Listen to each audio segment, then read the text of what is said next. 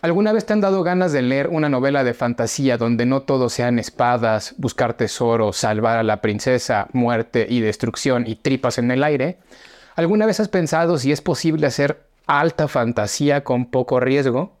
Si es así, entonces quédate a ver esta reseña de El café de las leyendas de Travis Baldry. ¿Usted es mala copa y recita poemas sin que nadie se lo pida? ¿Conoce más personajes de ficción que personas en la vida real? ¿Ha notado que no puede debatir con alguien más que no sea usted mismo? Entonces, escúchenos. Entrevistas, tertulia, lúpulo y mucho más en Mundo Lupular. Aviso. Las opiniones, argumentos y tonterías vertidas en este podcast no son la verdad absoluta y pueden estar influenciadas por el alcohol. Si tienes una opinión diferente, publica un podcast. Hola colectivo, bienvenidos a un nuevo episodio de su canal favorito Mundo Lupular, un medio donde hablamos de literatura a través de podcast, reseñas, cacharros literarios y videoblogs. Entonces, el día de hoy estamos aquí para platicar un poquito sobre la novela de Travis Valdré, El Café de las Leyendas. Una novela un tanto peculiar porque a pesar de que es una novela de fantasía épica, en ciertos momentos parece que no lo es. Y eso es lo que le da un toque de originalidad, un toque de aire fresco a esta obra del año del 2022 que fue publicada en español en este año, en el 2023, aproximadamente en febrero. Pero te estarás preguntando, ¿quién es Travis Baldry? En realidad en Internet hay poca información sobre el autor. Podemos saber que es un escritor americano que vive con su familia, sus hijos y sus perros en Washington y además que es un desarrollador de videojuegos antes de ser un escritor. Y esto es clave porque más adelante estaremos platicando el por qué se nota que es un desarrollador de videojuegos dentro de la novela.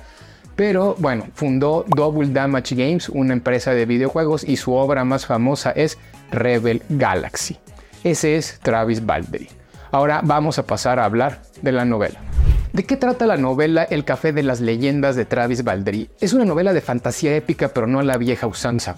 Si ustedes están buscando una historia arquetípica que sigue el modelito del viaje del héroe, donde un conjunto de héroes o un grupo de héroes tiene que juntarse para ir a rescatar a una princesa, alcanzar un objetivo, destruir un objeto, esta no es su novela.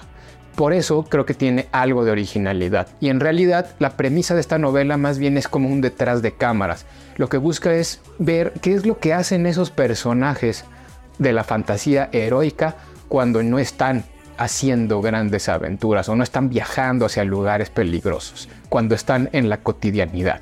Y ese es el secreto y la clave de El Café de las Leyendas.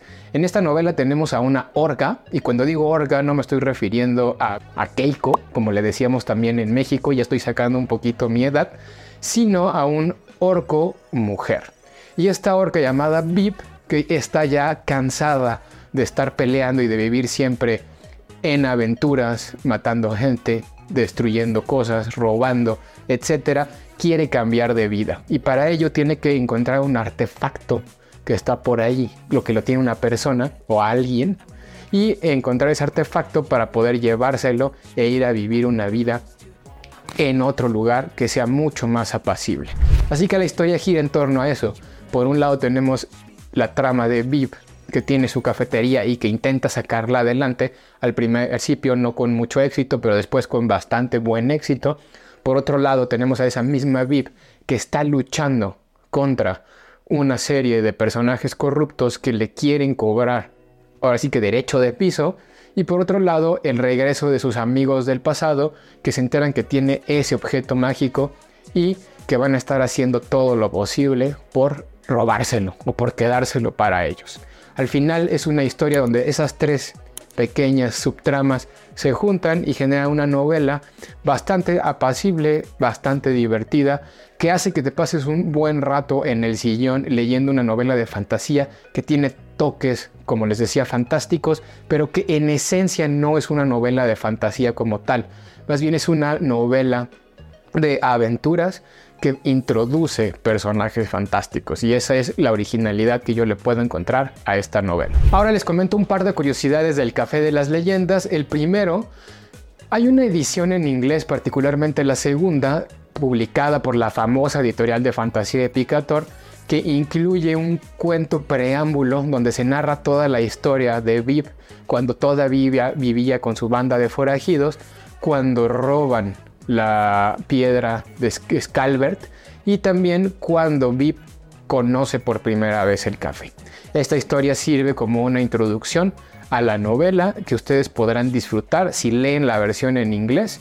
Pues bueno, ya tendrán un poquito de más contexto de qué es lo que pasa antes de que Vip decida ir a poner su cafetería. Segunda curiosidad, al parecer esta novela, y digo al parecer porque no estoy 100% seguro, pero me parece que es un proyecto que hizo el escritor en ese proyecto que se llama el Nanogrimo, que es un proyecto, un reto literario que se lanza anualmente, donde uno tiene que ir escribiendo un cierto número de palabras al día para poder al final tener un objetivo, que es escribir una historia y luego hay concursos a través del Nanogrimo y uno se puede llegar incluso a ser muy famoso a través de este tipo de, de concursos, ¿no? Entonces es un reto donde uno dice yo voy a escribir inventando mil palabras al día y al final del mes tendré una novelita porque seguí este reto de nanogremo. Ahora les platicamos algunos facts. Primero, El Café de las Leyendas es una novela de fantasía sencilla, pero que además creo que tiene una complejidad que ahorita les intento explicar. Ya hemos visto que la fantasía generalmente se desarrolla en, la teoría del viaje del héroe. Empezamos con Tolkien como uno de los grandes reformadores o uno de los que pusieron por lo menos de moda este arquetipo del viaje del héroe, seguido de Dragonland, seguido de Añoranzas y Pensares, de la Espada de la Verdad, de una gran cantidad de obras de fantasía épica que son maravillosas. Luego tenemos también el otro, el otro digamos, el otro equipo liderado un poquito por Sanderson y este discurso que saca donde él dice hay que romper con el viaje del héroe y entonces intentan hacer novelas dentro del mundo de la fantasía épica con world buildings, perdón, gigantes, con eh, sistemas de magia complicadísimos y con historias que salen del prototipo del viaje del héroe. Y ahora tenemos con, con Travis un nuevo equipo donde intentamos hacer o intentan hacer historias de fantasía que las se diferencian no por tener grandes world buildings, no por tener enormes sistemas de magia complejos, no por seguirle el arquetipo como tal del viejo del héroe, sino por contar historias dentro de la fantasía épica cotidianas, que tienen un trasfondo que va a hablar de la amistad, de problemas en la vida cotidiana y que van a hacer que veamos el mundo de la fantasía épica ya no como puras espadas, dragones, princesas y tripas en el aire, sino como también una forma de pasar un buen rato.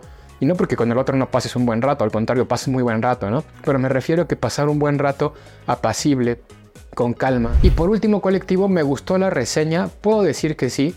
Como ya les he estado platicando a lo largo de esta video reseña, es una novela ligera, es una novela que tiene una propuesta fantástica, por lo menos un poco diferente a las demás, y quizá no sea tan original, porque yo he visto muchas reseñas en internet donde parten de la idea de que es una obra original por la idea de poner una horca así poniendo una cafetería. Pero yo ya estoy seguro que he leído algunos cuentos, sobre todo en los libros de Dragonlance, en estas leyendas crónicas de Dragonlance que salen de sus tramas principales y que a veces narran en cuentos donde se tratan este tipo de tópicos pero sí es original. ¿Por qué? Porque estamos teniendo por lo menos esta reformulación de la fantasía épica, está generando un, ruido importante a lo largo del mundo. De hecho, en el año 2022 creo que fue bastante recheñada, muy leída por toda la gente que se dedica a hacer videoblogs y hablar de literatura en internet. Así que si, al menos, si no es 100% original, por lo menos sí es un soplo de aire fresco que le da una forma distinta de ver a la fantasía épica. Además es una novela corta que te puedes leer en 3-4 días y te la vas a pasar realmente muy muy bien. No olvides seguirnos en nuestras redes sociales que son Mundo Lupular en Facebook, Twitter e Instagram y Mundo-Lupular en TikTok. Yo soy Drist, nos vemos en una siguiente reseña.